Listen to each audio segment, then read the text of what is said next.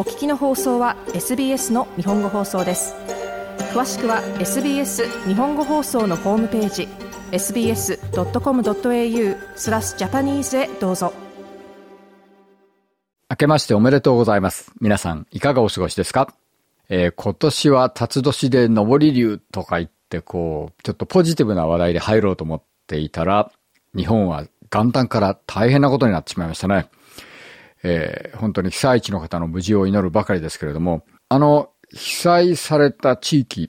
えー、能登半島、木島、石川県、えー、金沢のあたりとか、新潟、えー、このあたり、実は音楽的に言うと和太鼓の聖地ですね。えー、なんで実はこう伝統芸能の面から言っても実は今回の災害が及ぼす影響はかなり大きいと思います。なんで、え、できるだけ災害の規模が少なく済んで早く復興ができることを祈っております。で、今日はもともと何を話そうと思っていたかというと、ちょっと実はその伝統芸能と関連するんですけどもね、 First Nations culture、これの日本とオーストラリアでの違いっていうかね、何回も、この番組でも言ってるように、昨今、オーストラリアでは、 First Nations people、アボリジニー、 Torres Islands people、あるいは、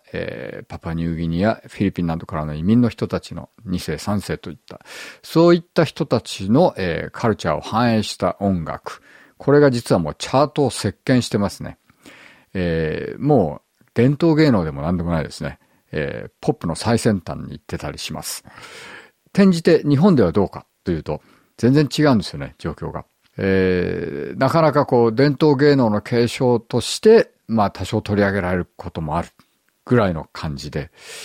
では日本ではファーストネーションズカルチャーって大体ないだろうと。日本人なんだからっていう話になっちゃうことが多いんですけどね。実はそうでもなくて、えー、僕は90年代、えー、ザ・ブームというバンドのお手伝いをしばらくしてたんですけれども、あのバンドはあの、沖縄の音楽を取り入れた島唄という大ヒット曲で有名ですね。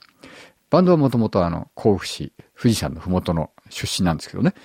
で、当然、沖縄の音楽っていうのは日本の音楽と全然違うんですよね。それがまあ90年代以降、徐々に日本のポップのカルチャーにも入ってくるようになってきてますけれども、そのオーストラリアのファーストネーションズカルチャーのポップミュージックへの進出というところと比較しちゃうと、まだまだ少ないですよね。えー、そして、北に目を向けると、実はあの、アイヌの人たちっていうのがいるんですけれども、ほとんど無視されてますね、日本でね。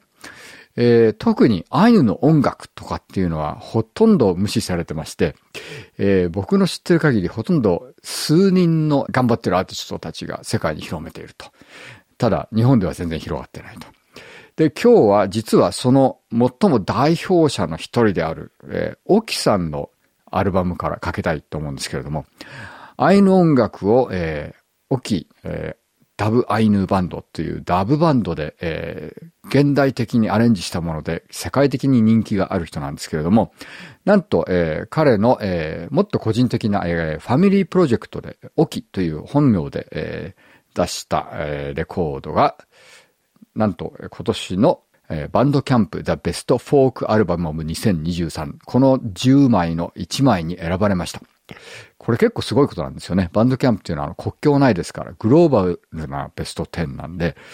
このアルバム実はロンドンジャズフェスティバルで2022年に録音されたもので、えー、どうしてそういうことが起きたかっていうと、その前にこの沖さんの初期の仕事をまとめたコンピレーションを海外のレベルが出して、それがかなり注目されて、このロンドンジャズフェスティバルにつながって、そしてこのライブ版につながってるんですね。えー、ちなみにそのコンピレーションは2022年のガーディアンの、えー、ベストフォークアルバムにも選ばれてますね。えー、大変、えー、海外で注目されてるんですが、日本ではまだまだこういうアイヌのトンコリとかね、ムックリとか、聞いたことないっていう人の方が多いと思うんですけどね。えー、今日はちょっと、えー、この機会を持って、えー、オキさんのそのロンドンのライブアルバムから一曲聴きたいと思います。それでは、起きて、ライブアッカフェオト、ロンドンジャズフェスティバルのライブレコーディングから、カイカイアズトゥどうぞ。SBS 日本語放送の Facebook ページで会話に加わってください。l i いいねを押してご意見ご感想をお寄せください。